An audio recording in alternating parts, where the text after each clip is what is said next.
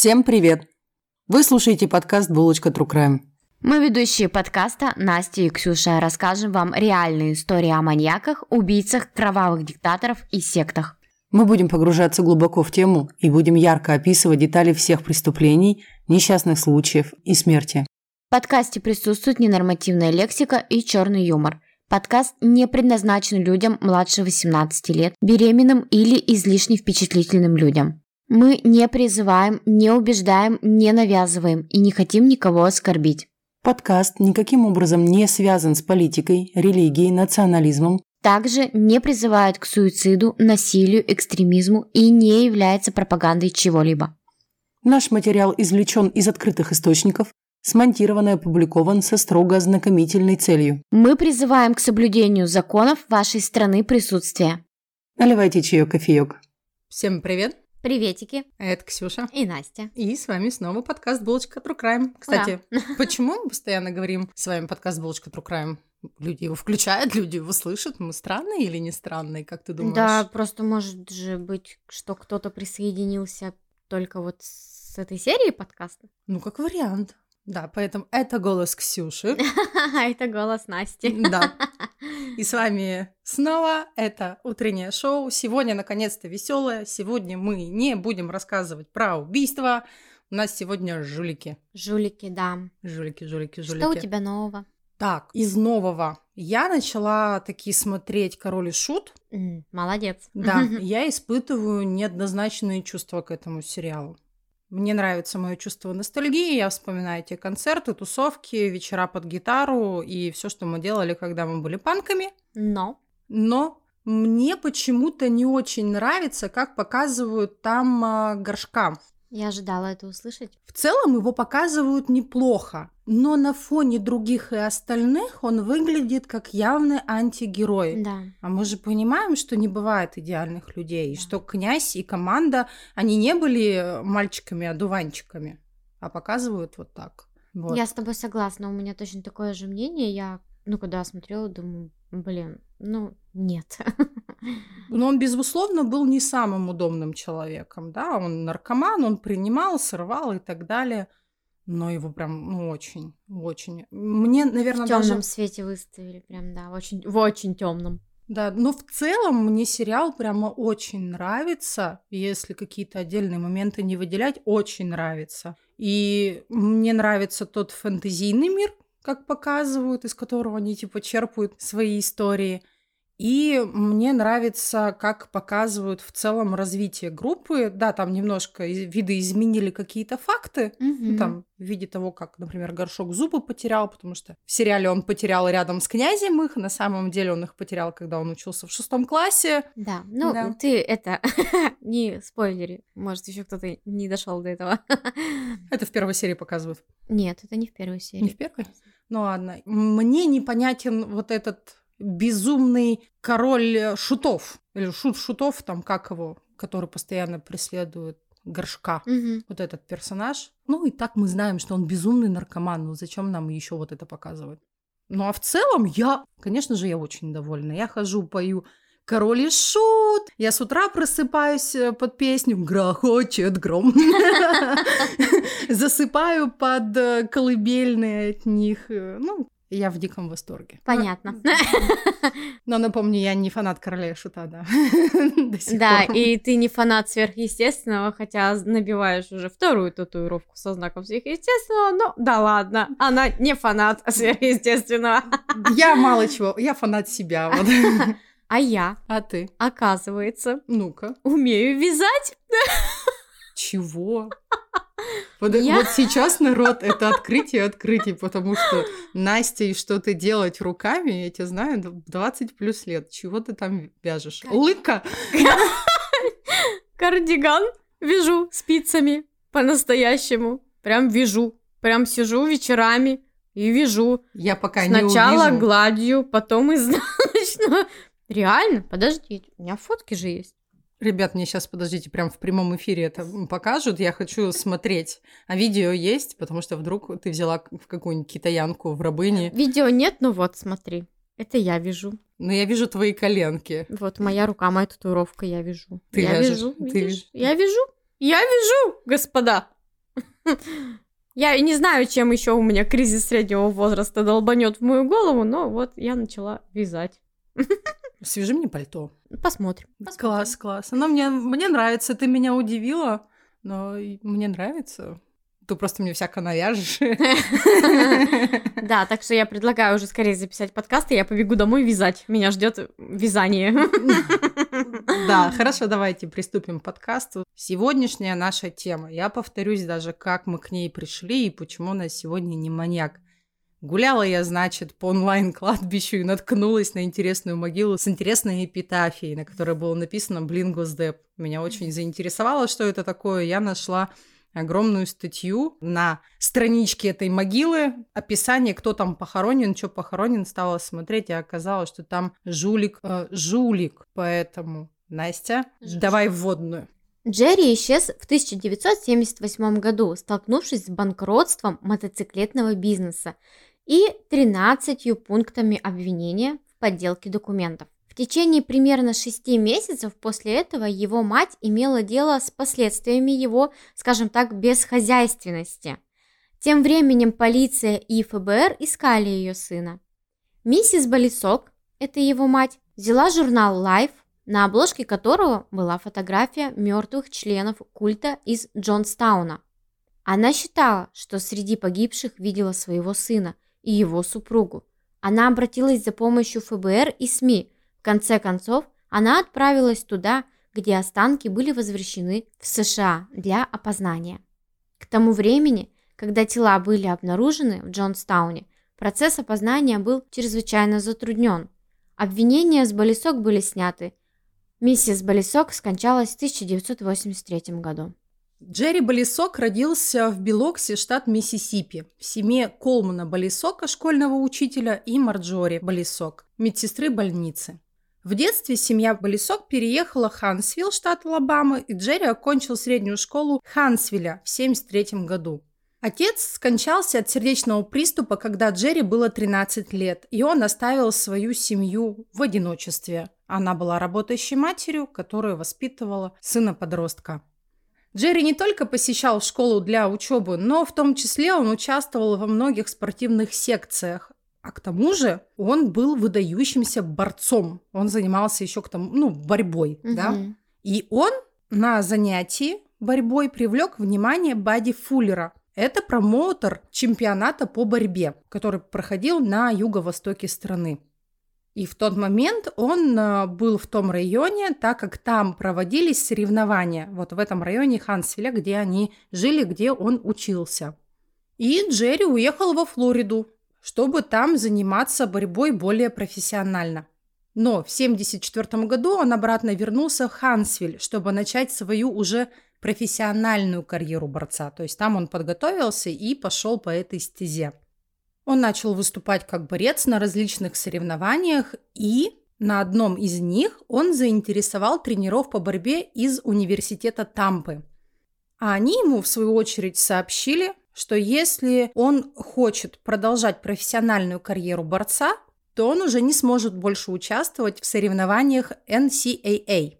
NCAA – это Национальная студенческая спортивная ассоциация, некоммерческая организация, которая регулирует спортивную деятельность учащихся примерно в 1101 там, школе США, Канады и даже Пуэрто-Рико. Но кроме того, что наш герой Джерри посещал э, соревнования по борьбе, он еще к тому же участвовал в рестлинге и был там достаточно-таки успешен. Его разглядели определенные, опять же, люди из мира рестлинга и предложили ему участвовать в более высшей лиге рестлинга уже в роли мистера Икс. Что это значит? Это вообще персонаж типа неизвестный в рестлинге. Мистер Икс на него надевает маску, они носили или красную, или белую. Ему предложили любую на выбор, что он может под ней выступать. Почему именно мистер Икс, а, например, не его открытое лицо и его Джерри имя, собственно, да, чтобы на афишах было? Потому что те, кто занимается рестлингом, тоже не могли претендовать на профессиональные спортивные именно соревнования в борьбе. И ему тогда промоутер, который продвигал его по стезе рестлинга, предложил закрыть его лицо, чтобы его невозможно было идентифицировать по имени. И если его не идентифицируют, то его не смогут обвинить в том, что он э, занимается такой полузаконной, так скажем, деятельностью. Даже не то чтобы полузаконной, а знаете, как будто бы порочащее имя спортивной борьбы именно. И он мог даже потерять свой стипендиат для колледжа. То есть он бы не смог воспользоваться стипендией. Поэтому Болисок согласился выступать не под своим именем, а именно под маской мистера Икс. И делал он это в течение года. Он накопил достаточно денег, чтобы поступить в университет Тампы и присоединиться к борцовской команде, которая там училась и работала, и э, тренировалась, естественно. Но его подставили. Тренерскому штабу сообщили о его участии в профессиональном рестлинге. И, естественно, ему сказали, что он не имеет права присоединиться к команде по борьбе. Джерри так и не раскрыли, кто это сделал, кто его так подставил. Но он э, считал, что это был его как раз агент из э, рестлинга. Бади Фуллер его звали. И он предполагал, что Бади сделал это специально – чтобы тот именно не учился в университете, а продолжил свою карьеру вот этого профессионального рестлера, потому что он зарабатывал, как мистер Икс, очень много денег, а Бади, естественно, как его агент, получал очень большие агентские. И вскоре после таких событий, вот этих всех эмоциональных, которых пережил Джерри, он покинул промоушен, под которым он выступал. Но вступил в новый, и с 75 по 77 год он продолжал выступать в качестве мистера Икс на чемпионате Джорджии по борьбе и чемпионате по борьбе во Флориде. А так как мир рестлинга это все такое утрированное, там обязательно должна быть какая-то война между персонажами, у него типа были заметные распри с Дасти Роудсом, мистером рестлингом вторым и суперзвездой в маске. Это были знаменитые рестлеры в то время. И он такой, типа, да, я вас всех там, ту -ту -ту, всех там всех размочу. Лопатки там. положа. Да, то есть он умел и делал шоу. И чем больше было таких скандалов, тем а, промоушен раскручивался все больше, естественно, ставки на игру были выше, и он зарабатывал очень много. И он вот этого мистер Икс, которого он на себя взял обязательство, так скажем, продвигать, mm-hmm. да, вот этот персонаж из рестлинга, он ему очень сильно поднял авторитет в то время среди других исполнителей подобных ролей, да. И он даже победил борца, который был с него размером. А сам Джерри Балисок был крупным мужчиной. Угу. И когда я говорю, что он был крупным мужчиной, то я даже немножко ошибаюсь, потому что он был очень крупным мужчиной. Он был ростом 185 сантиметров и весил при этом росте 136 килограмм. А это машина вообще машина-убийца. Это машина-убийца. При этом это не был типа жир. Он это был... были мышцы. Это были мышцы. Ему надо было в маске Халка выступать. А я не сильно знакома, кстати, с миром рестлинга. Я знаю тут только Халка Хогана. Нет, я имею в виду из Марвела Халк. Ну, я понимаю, но просто в те года Халк был не очень красивым. А, ну, ну и занят. Ну и занят, да, кто бы ему дал. Напомним, что он зарабатывал очень много денег.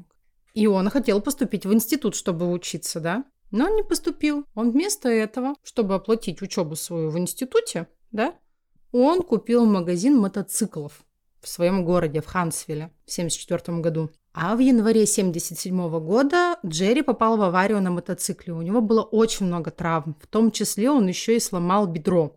Врачам даже пришлось э, вставлять металлические штыри в это ведро сломанное, чтобы вообще как-то это держалось, потому что оно не срасталось, учитывая рост, вес огромный, плохо срасталось, э, ставили пластины, чтобы это все вместе затянуть, и оно от, даже от повседневной жизни он от этого не страдал. Mm-hmm. Естественно, такая авария и такая травма поставила под угрозу его профессиональную деятельность как рестлера и как борца. И восстанавливаясь после аварии на мотоцикле, Джерри начал больше сосредотачиваться на своем бизнесе. Однако вскоре ФБР начало расследование на предмет подделки чеков. И в 1977 году Джерри было предъявлено обвинение по 13 пунктам по подделке чеков и за выписку фальшивых чеков на международных линиях. Намутил, короче. Много намутил. Да. Также в обвинении было указано, что Джерри оплачивал запчасти для мотоциклов в странах Карибского бассейна по поддельным чекам, выписанными во время его выступлений в зарубежных борцовских турах. То есть он такой, поеду поборюсь, а еще поеду немножко поворую. А вообще-то я предприниматель. Ну, кстати, да, вообще, я тоже, знаете ли, своего рода предприниматель. Хо-хо-хо-хо. И согласно федеральному закону, Джерри грозило 10 лет тюрьмы по каждому пункту обвинения. Вот где вот, вот он каждый э, чек выписал на какую-то сумму долларов, причем там неважно какая сумма, например, там 10 долларов или 110 тысяч долларов. Это поддельный чек. Все, срок. За каждый пункт по десяточке, а их 13. 130 лет? Ну, Охренеть. все очень строго. Считай пожизненно. Ну, до объявления всех обвинений Джерри встречался с Деборой Киндред, уроженкой Хансвилля, которая недавно рассталась со своим мужем. Опасаясь осуждений и длительного тюремного заключения, Джерри сообщил Деборе, что намеревается сбежать и жить в бегах. На что Дебора заявила о своем желании присоединиться к нему, и пара взяла и сбежала, прихватив ее маленького сына. Прикольно. А ты бы согласилась сбежать с жуликом? Блин, ну если бы это была бы прям любовь-любовь, да, чё нет-то? Я нет. Ну, типа, в лесу живи, листом Ну подтирайся. почему? Он же жулик, ты там дальше же мы расскажем, что он там намутил. Да он вообще такой, Ну, так-то да, конечно. Но нет, я, я бы не согласилась. Всё, вот как бы. ты не романтичная. Нет, я не романтичная, я прагматичная. до Нет, ужаса. если бы я знала, что если я знаю, что он меня защитит, и мы не пойдем паровозом. Ну, вот тут вот защитит очень интересно. Он уже под следствием его ищет. И когда его поймают, а ты вместе с ним где-нибудь в деревне Гадюкина, а его поймали и депортировали, тебе надо будет как-то депортироваться самой. Я вот себе как представлю, что это откуда-то надо будет как-то выбираться без него. Я уже устала. Да, это все мелочи жизни, главное любовь. Перед самим отъездом Дебора и Джерри совершили ограбление. Они ворвались в дом троюродного брата Деборы, Рики Алана Ветты, и украли его свидетельство о рождении, водительские права и карточку социального страхования. А для чего им это нужно было? Чтобы Джерри использовал эти документы для своих новых документов. То есть он украл личность Рика. И чтобы он смог жениться на Деборе под именем Рики Ветты. Инцест дело семейное, получается. Да. Ну, По документам. Интересно, в США разрешены э, браки между троюродными? Но в России разрешены. Но Двоюродные я не не слышала, чтобы они были запрещены. Ну, опять же, да. Значит, разрешены. Да, ну кто кому скажет, да, там через пятую тетку в седьмом колене. И незадолго, собственно, до первого суда они это все свершили, и они сбежали в Майами для начала. Они туда сбежали, потому что они хотели оттуда потихонечку, огородами-огородами уехать в Пуэрто-Рико. Во Флориде Джерри нашел себе работу, и его наняли работать промоутером в компанию King Wrestling. Владелец компании Кампион Эскалер, вот такое интересное у него имя, Ты даже как-то с акцентиком это эскалер. Эсклер, но мне кажется, это что-то греческое почему-то. Напишите, что это греческое или не греческое какое-то. Ну, мне кажется, это греческое эскалер, что-то такое. Или испанское. Нет, греческое. Собственно, владелец-то вот Эскалер Кампион совершенно не знал, что Джерри разыскивается американским ФБР. Вот тоже как интересно у них система работает. Но опять же, это, да, Так Около по поддельным 80-х. документам был. ну, да, и это тоже, безусловно. Просто, ну, типа, ФБР. Для меня это как-то так прям существенно значимо. Знаешь, тебя разыскивает ФБР. Ну Мне, да. мне кажется, что твое лицо должно быть э, на упаковке молока. Это как всемирный розыск. Да, да, да, да, да, да, да. Но, как выяснилось, это не такое фундаментальное. Он, кстати, нашего одного из героев, э, сколько, почти 20 лет, да, искал ФБР, джон- Кстати, журналиста. А почему не делают фотороботы преступников на молоке? Это же, мне кажется, так прям помогло. Возможно, помогло, но пачки молока используются для напечатывания лиц пропавших детей. Это я сейчас оттуда мысль украл. А, ну понятно. Да. Кстати, очень интересно, как это все зародилось. Возможно, мы вам как-нибудь расскажем. Мгм. Вернемся к нашей истории. В этом же году, под конец года, вся семья перебралась на Багамы, чтобы выступать и работать на мероприятиях Национального союза рестлинга в Нассау. Однако правительство Багамских островов сообщило Джерри, что срок его визы истекает и не будет продлен. В конце 1978 года Джерри и его семья переехали в Сиэтл, штат Вашингтон. То есть им все-таки пришлось вернуться обратно в США. А там этот жулик... Вот это меня вообще прям очень сильно удивило. Да. Он подделал стенограммы, то есть э, это ответные письма от колледжа, которых было написано, что якобы он окончил Кембриджский университет в Англии. Ага. И получил работу где? В Боинге. А вот так. У самурая нет цели, только путь, блин. Да, но сам... Ладно, он подделал документы. Вот там же было собеседование, а это Боинг, да? И во время этого собеседования Джерри продемонстрировал глубокие познания в аэрокосмической технике. Но все-таки его уволили в конце 79 года, потому что обнаружили подделку вот этих стенограмм. Да, то есть только из-за подделки. Ну, видимо, он, может быть, он... Полы мыл там. Да нет, я к тому, что либо он создавал бурную деятельность, прям, ой, я там творец, я сейчас все вам сделаю. Либо он хорошо э, говорил, либо... Либо моя теория основана на твоей теории. Это как в фильме поездка в Европу или европейские каникулы, как она называется? Не помню. Молодежная такая комедия. Ну, поехали. суть-то в чем? Суть в том, что там один из персонажей, он уехал вместе с ребятами, чтобы искать э, любовь парня одного. В Германию они поехали из США. Да, что-то припоминаю, ага. Вот, а он был э, в то время на стажировке в какой-то фирме, он был помощником руководителя, и он по телефону всех подставлял, типа работал, его потом под конец вообще повысили. Ты же такой, что? Он чего-то не сделал? Так я только что сказала, видела его, сказал, чтобы он принес вам эти бумаги. Господи, какой он ужасный! И Я всех сейчас вокруг делаю вид, наказывали. что она якобы по телефону говорит. А, да, Прикольно, надо найти название и посмотреть. Евротур. Евротур. Евротур. И причем это не нарезка, типа мы отошли и пошли погуглили, и вам говорят, я вспомнила, это называется Евротур. Там есть классный момент про Братиславу. Да, обычно мы гуглим. Всё, Ладно, гуглим. дальше. Конечно, у знающего спроси, ну, Google проверь. Конечно. А Втихаря, ещё втихаря проверь. У меня черный пояс по Google Фу. Глю-глю. Глю-глю! А это мои знания по английскому. Бикукле. Бикукле. Возвращаемся к нашей истории. Опять мы отвлеклись. Кстати, мы обычно отвлекаемся, если происходит что-то ужасное. Сейчас же не происходит что-то ужасное. Видимо, так у нас хорошее настроение, что хочется с вами поболтать, ребят. Давайте лайк, подписка. Вы забыли лайк, подписка, давайте прямо сейчас. Пока они жили в Сиэтле, у Джерри и у Деборы родилось трое детей. И пока, значит, он путешествовал по миру, устраивался на работу в Боинге, рожал детей, у ФБР не было никаких совершенно зацепок, где он находится. Его не могли поймать. И вот с точки зрения ФБР он пропал. Будто бы его и не было. И тут мы такие трунь и переносимся немножко во времени назад в семью Джерри к его маме. Настя, давай про маму. У мамы было много дел. В течение нескольких месяцев она занималась юридическими последствиями внезапного исчезновения ее сына.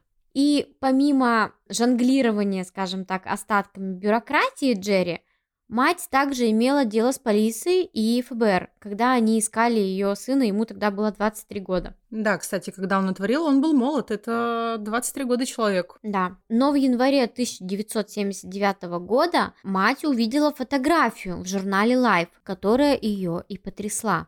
На снимке, на котором запечатлены сотни погибших жертв а, резни в Джонстане в Гайне в ноябре прошлого года, она заметила Джерри и его жену Дебби, а также ее пятилетнего сына. А, Ксюш, а расскажи, что такое, то за резня была в Джонстауне? Да, это одно из страшных таких событий из э, области сект. 20 ноября 1978 года на территории Гайаны в Южной Америке были расстреляны и зарезаны и отравлены 918 граждан США. И мы сейчас ведем речь про Джима Джонса и про его секту Храм народов, которую он называл общиной Храм народов. Угу. Храм народов был основан в 55 году. И это был очень сильно деструктивный культ. Они буквально зомбировали всех его участников. От родственников, потому что они там все становились родственниками, когда вступали да, в эту секту, требовали полного подчинения всем главенствующим в этой секте. То есть э, Джонсу и его приспешникам. Продолжалось это вот много-много лет. Адептов было очень много, и по итогу они переехали из США туда, в Гаяну, где основатель этой секты всех отравил в один из дней, чтобы возвыситься. Угу. И когда люди не умирали от яда, его охранники ходили, стреляли или убивали ножами. Там были дети, там были старики, там были люди всех возрастов и бывших вероисповеданий, цвета кожи и так далее. Собственно, последствия действий храма народов было напечатано в тайме, где мама и увидела коричневую голову, волосы определенного цвета и сказала, что это ее сын. Да, она потом связалась с супергруппой Госдепартамента США и сказала им, что хочет забрать тело своего сына. Но Государственный департамент сообщил ей, что ни одного из исследованных тел не близко к телу Джерри, ровно как и тело его жены и пасынка. У всех умерших были сделаны рентгеновские снимки зубов и не было никаких совпадений со стоматологическими записями Джерри. Это было до того, как стало доступно тестирование ДНК и правительство крайне неохотно выдавало тело кому-либо, если его личность не была подтверждена на 100%. Они просто не могли поверить на слово скорбящей матери, особенно когда она основывалась на зернистой фотографии в журнале. Она попыталась отправить оперативной группе рентгеновский снимок таза Джерри, который показывает стальной штифт, который был вставлен после аварии на мотоцикле, и потребовала, чтобы они осмотрели все э, невостребованные тела чтобы выяснить, был ли у кого-нибудь вот этот э, штифт в бедре. Ну, и, конечно же, должностные лица оперативной группы ей сообщили, что из-за очень быстрого повреждения тел трупы уже пострадали от э, многодневного лежания на жарком этом солнце там же. Мгм, Вообще да. жа- жаришка была. А месяцы, прошедшие после инцидента, тела были слишком разложившимися, чтобы допустить данное, ну, назовем это рукоприкладство. И снова они ей отказали. Ой, если как представлю, что им бы пришлось э, копаться в максимально разложенных телах, чтобы найти там штифт в ноге. Да. Ил. Но мать стала одержима фотографией в Life. Она сказала прессе, «Я не сомневаюсь, что эта фигура – тело моего сына. Он лежит так, что его темная коричневая каштановая кудрявая голова указывает на нижнюю часть картины и страницы». Однако член оперативной группы Джонстауна Рейд Кларк сказал, что они увеличили рассматриваемую фотографию в 40 раз. И тут же последовал ответ прессе. Я бросаю вызов кому-либо, кто скажет, что это он. Можно было подумать, что она будет благодарить нас вместо того, чтобы проклинать нас. Эк, они там, да, через газетки-то с друг друга ругались. Мгм. Это как BMW и Mercedes на билбордах. Ну, Мать также рассказала Associated Press о другом источнике разочарования. Я всеми способами пыталась вернуть тело моего сына для захоронения. У меня есть страховые полисы всех видов, которые я не могу обналичить, пока не получу свидетельство о смерти или свидетельство о предполагаемой смерти. Естественно, ФБР также расследовало версию Джонстауна, но в конечном итоге они установили, что нет никаких доказательств того, что Джерри вообще покинул США. Было известно, что Джерри и его жена были в бегах на Карибах примерно за год до резни. Об этом его мать узнала, когда ей прислали счет на сумму около 10 тысяч долларов, э, который ее сын снял с ее карты. И до этого в Майами был шквал обвинений. ну также, да, по поводу незаконных снятий денег с карты. Да, следователи, казалось, думали, что это лучшее место для поиска Джерри, чем где-либо за границей. В мае 1979 года 248 тел погибших из Джонстауна были отправлены в Окленд, штат Калифорния, для захоронения. По словам знакомой матери, Марджори ждала самолет, когда разгружали гробы, готовая перехватить и найти гроб своего сына. Но ей это явно не удалось. Тела ушли в землю, и Марджоби была убеждена, что Джерри и его жена Дебби определенно были среди 20 взрослых, которых похоронили в братской могиле. Не имея другого выхода, кроме как оставить за собой последнее слово, мать изготовила надгробную плиту, для своего сына и установила над пустой могилой на семейном участке на кладбище Мейпл-Хилл в Хансвилле, штат Алабама, надпись, которая гласит «Проклятый Газдеп». Да, символично. Сама мать умерла в 1983 году. До конца своих дней она утверждала, что ее сын стал жертвой культа храма народов. Ее собственное надгробие, которое она делит со своим мужем Колманом, можно найти рядом с могилой ее младшего сына. ФБР установила наблюдение за похоронами матери, рассчитывая, что Джерри объявится. Но он там не рискнул появиться. Мы знаем, да, что он был жив в то время, он не приехал на похороны. Несколько лет спустя, когда Джерри так и не появился, власти наконец убедились, что он мертв и сняли с него все обвинения. Вот вы вроде скажете, да, что, девочки, ну вы же обещали веселый выпуск и никаких смертей и убийств, а тут вот вы нам вот такое. Что-то фигню какую-то рассказали, какой-то жулик где-то там в Сиэтле скрывался, а мама думала, что он погиб в секте, а он и не появился, все обвинения снят, и, собственно, бы и сказочки конец. Но нифига. История, конечно, забылась, потому что ФБР признала Джерри Болисока умершим, да, как Настя сказала. Но только до весны 89 -го года. Пам-пам-пам-пам. Когда 34-летнему мужчину по имени Рики Ветта был арестован и предан суду в Сиэтле за покушение на убийство. А вот и наш Джерри объявился. Когда он прибыл в полицию, естественно, с него сняли отпечатки пальцев, и исследование показало, что это был никакой не Рики Ветта, а это был Джерри Бибом Балисок. А вообще, что произошло тогда весной 89 -го года? Джерри выстрелил своему бывшему деловому партнеру в голову во время стрельбы по мишеням на горе Тигр недалеко от Исакуа в штате Вашингтон. Ну, как мы уже и сказали, его забрали в полицию, да, заключили под стражу по факту убийства, пока что по неосторожности, где, собственно, выяснили, что он это не он, но наш герой, он взял и стал опираться на пятую поправку из Конституции, которая защищает подозреваемого от самообвинения. То есть он может против себя не свидетельствовать. И он ведь пошел под суд под именем Джон Доу. И как мы говорили в наших предыдущих подкастах, Джон Доу – это неизвестный человек в правосудии США, а Джейн Доу – это неизвестная женщина. Они могут быть живыми, могут быть мертвыми, они могут быть обвиняемыми, они могут быть и свидетелями. То есть просто неизвестная личность.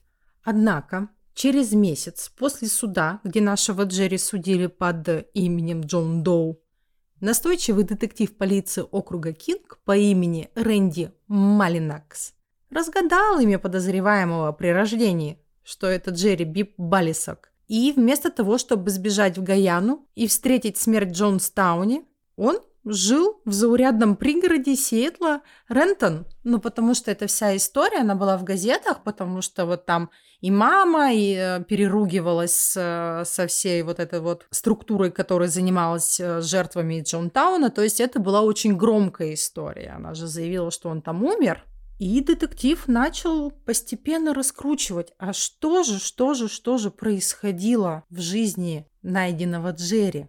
И вот что он выяснил. После того, как э, Джон принял имя Ветты, он кочевал от аферы к афере, ну, чтобы, естественно, как-то выживать. Джерри познакомился с Эмитом Томпсоном, который был на 12 лет моложе его, и с которым он какое-то время вел дела. И даже какое-то время они были друзьями.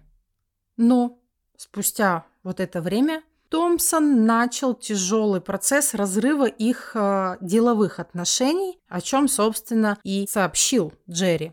А Джерри пригласил его потренироваться на Тигровой горе, которая находится примерно в часе от Сиэтла. И во время, собственно, вот этой стрельбы Джерри несколько раз выстрелил в Томпсона. Точно больше четырех.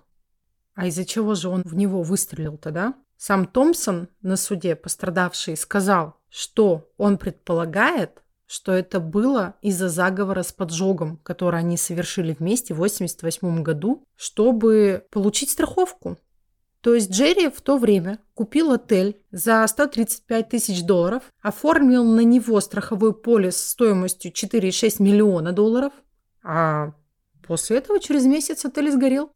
На протяжении всего судебного разбирательства Джерри упорно вообще отказывался отвечать на все вопросы о своей личности. И к нему обращались по-разному. И Джон Доу, и Рики Ветта.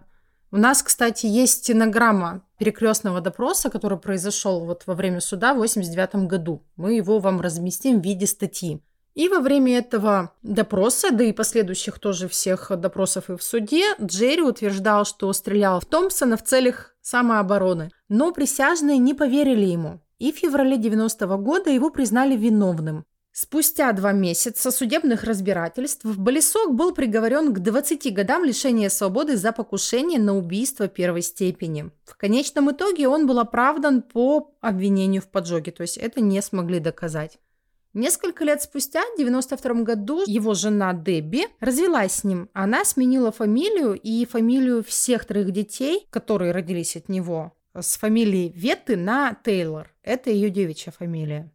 И Джерри-то спокойно в тюрьме вообще не сиделась, ребят. Конечно, он столько афер в жизни провел, будет он спокойно сидеть, ага. Угу. Было просто огромнейшее количество судебных исков против тюремного персонала и против тюрем. Делать нечего было, сидел, писал. Да, да, именно. Потом, э, например, одна из э, его претензий и заявлений в суд была, значит, из-за этого. Сейчас расскажу. Он утверждал, что нарушили его права 1, 8, 14 поправки, потому что ему не разрешали носить ермолку в одиночной камере. И утверждал, что его права на надлежащую правовую процедуру были нарушены когда его исключили из тюремного математического класса в качестве санкций за сокрытие информации об его, так скажем, однокласснике в этом классе математики. Потому что э, предполагалось, что этот одноклассник, он списывал какой-то тест, когда учился и так далее. Он сказал, что он, типа, не будет вот это все. Он, кстати, проиграл эти оба дела, но чтобы вы понимали, что он там делал с, с ними, со всеми. Он даже подавал иск против судебного пристава.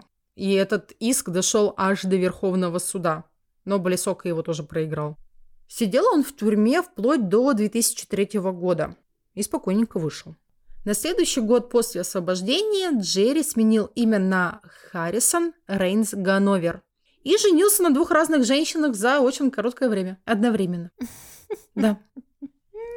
И обе эти женщины, э, позже, когда обо всем узнали, подали на него в суд за домашнее насилие. О. Да. И за это привлекался. Скорее всего, оно было. Угу. Я вот э, думаю, что тюрьма его видоизменила. В 2008 году, когда он развелся с обеими женщинами, то вторая из этих женщин зарегистрировала некоммерческую организацию в штате Вашингтон под названием Первая Ганноверская церковь. Назвала себя директором, а Болисок, собственно, ну, Джерри, да, он там был председателем.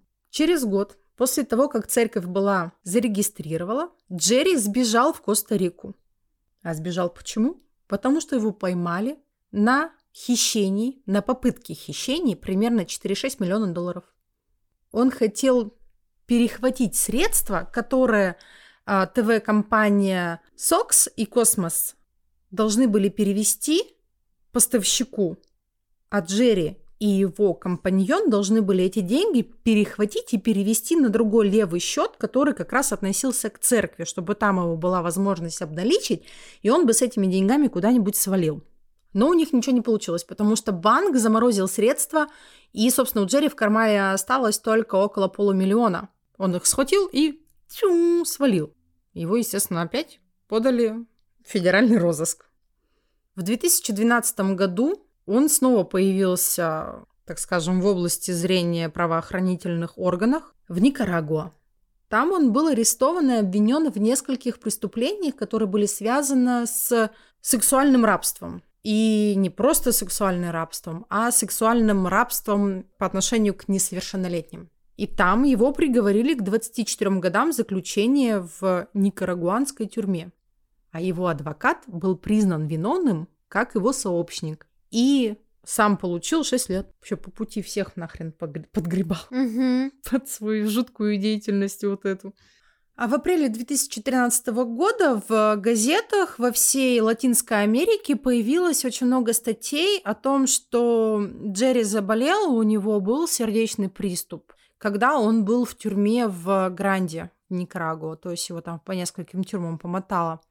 Его смерть, кстати, сподвигла немножко поработать над температурным режимом в камерах, потому что у него случился вот этот сердечный приступ из-за сильной жары. У него было очень много, он подавал очень много жалоб на то, что в камере жарко, что невозможно было там находиться, что все заключенные страдали, в том числе и он, но всех тогда послали, а он по итогу получил сердечный приступ и умер. И тогда в этих тюрьмах поработали, видимо, поставили кондиционера. Но как-то так было написано, я читала это и переводила это с, с испаноязычных материалов. Извините, я не испаноязычный человек совершенно, поэтому я поняла следующее. Там каким-то образом настроили систему все-таки кондиционирования, чтобы э, не так жарко было. И обычно же вот э, достаточно сообщения о смерти человека, да, в нескольких газетах, чтобы это можно было так сказать, чтобы подтвердили его смерть. Но ведь в случае с нашим Джерри должно было быть сделано исключение. Мне кажется, его свидетельство о смерти должны были опубликовать. Прям настоящее. Наконец-то. Да, да, да, да. Он действительно умер. Да потому что в той статье, где я читала про его смерть, было написано следующее. На момент написания этой статьи в открытом доступе не было свидетельства о смерти Джерри, и место его захоронения тоже нигде не указано. Без этих фрагментов данных и зная о склонности Джерри к обману, было бы разумно скептически относиться к тому, что он действительно ушел с этой земли. А-ха-ха. Прикол. Но мы точно можем сказать одно, что то надгробие, которое установила его мать, оно, так скажем, недействительно. Она его похоронила, когда он был жив. И у меня остался один только вопрос, ответ на который мы не получим никогда, но у меня есть ответ, а у вас может быть другой на него ответ. Знала ли мать, что он жив, когда хоронила его? Мне кажется, что да, знала. Она просто специально так делала, чтобы... Она, мне кажется, она увидела эту фотографию, и она такая, «А, похож. И потом у нее такая идея. У меня же А. куча бумаг, которые я могу Да, обналичить да. в случае того, если у меня будет свидетельство о смерти. Я тоже так думаю. Вообще, кратенько скажу сейчас быстренько. Мы же заканчиваем. Ну, как бы я обычно не подвожу там итоги, же, но мне этот персонаж вообще приколол. Пр- Просто это настолько дикоделанный, целеустремленный человек. Ты скрываешься под чужим именем от срока на 130 лет, да, и как бы ты просто уйди в загаз, затихни, кайфуй, да, Джи- да нет, Нет, ты будешь дальше просто афера на афере, афера на афере, и бабах, и вот он настолько, вот он меня так взбудоражил, я про... Я от таких людей без ума вообще. Forever. Просто. Твоя какая любимая у него афера? Так а все? Тебе прям все Ну понравились? прям вообще, ну потому что понимаешь, это вот насколько у него предпринимательская жилка, что он начал с чеков, Мгм. просто он ездил на бои и такой, «М, мгм, Мгм. не знаю, я еще и тут намучу, и там намучу, и это вот как анекдот, да? Снял проститутку за там 100 баксов, да, а продал ее там за 3 миллиона на органы. А вообще-то я предприниматель. Вот, мне кажется, это вот наш болесок. Ой. А у меня прям есть любимая э, для меня афера у него. Это когда он подделал стенограмму, что он научился в Англии и устроился работать в Боинг и проработал около года. Типа лол, то есть он на собеседовании говорил о каких-то космических штуках, о полетах, о кораблях. Ну нормально, он нормальный пиздобол. Вообще, Нормально, он так это- залечивает вообще. Ну, так это же он пошел и где-то же почитал. Такой, у меня есть цель. Устроиться работать в Боинг, там дают много бабок. Мгм. Я там еще и наворую самолетов. Мне кажется, ему По-любому. вообще бы просто как нехер делать, он бы мог спиздить самолет. Ему Вообще даже никто не заметил. А может быть и спиздил. А может быть его уволили не потому, что нашли, что документы поддельные. Может, на самом деле он три Боинга вынес, но чтобы не обнародовать эти данные, что они лохи, они сказали, о, мы нашли его документы, что они поддельные, а на самом деле он там три Боинга, короче. Да-да-да, и такие учет бухгалтерский проводят, что там списание трех Боингов. Да-да-да. Куда Боинги делись? Мы не поняли, а как это вы списали Боинг на 44-й счет, блядь? Ой, Если вы бухгалтеры сейчас поняли мою шуточку, лайк, подписка. я не бухгалтер, но поняла. Хорошо, Только я не поняла, что такое 44 счет. Я поняла, что такое какой-то левый счет. Там типа э, списываем самолеты на счет. А, затраты? Да, это просто на затраты. Ну, затраты, например, в, в рознице. Ага. На производство там на 20 на 26 счет, а 44 это деятельность веду. А, Так, все, ладно. Консультант по 1С. Ксения. Да. Ладно, ребят, все, мы с вами прощаемся. Любим, целуем. Обнимаем. Поднял, приподнял, поставил на место. Ударился рукой об стол. Все, пока. Вы слушали подкаст «Булочка True Crime». Подписывайтесь на наши соцсети, ставьте лайки и пишите комментарии. Поддержать наш проект вы можете на Бутсе, Патреоне и ВК. Ссылки указаны в описании. Спасибо и до новых встреч!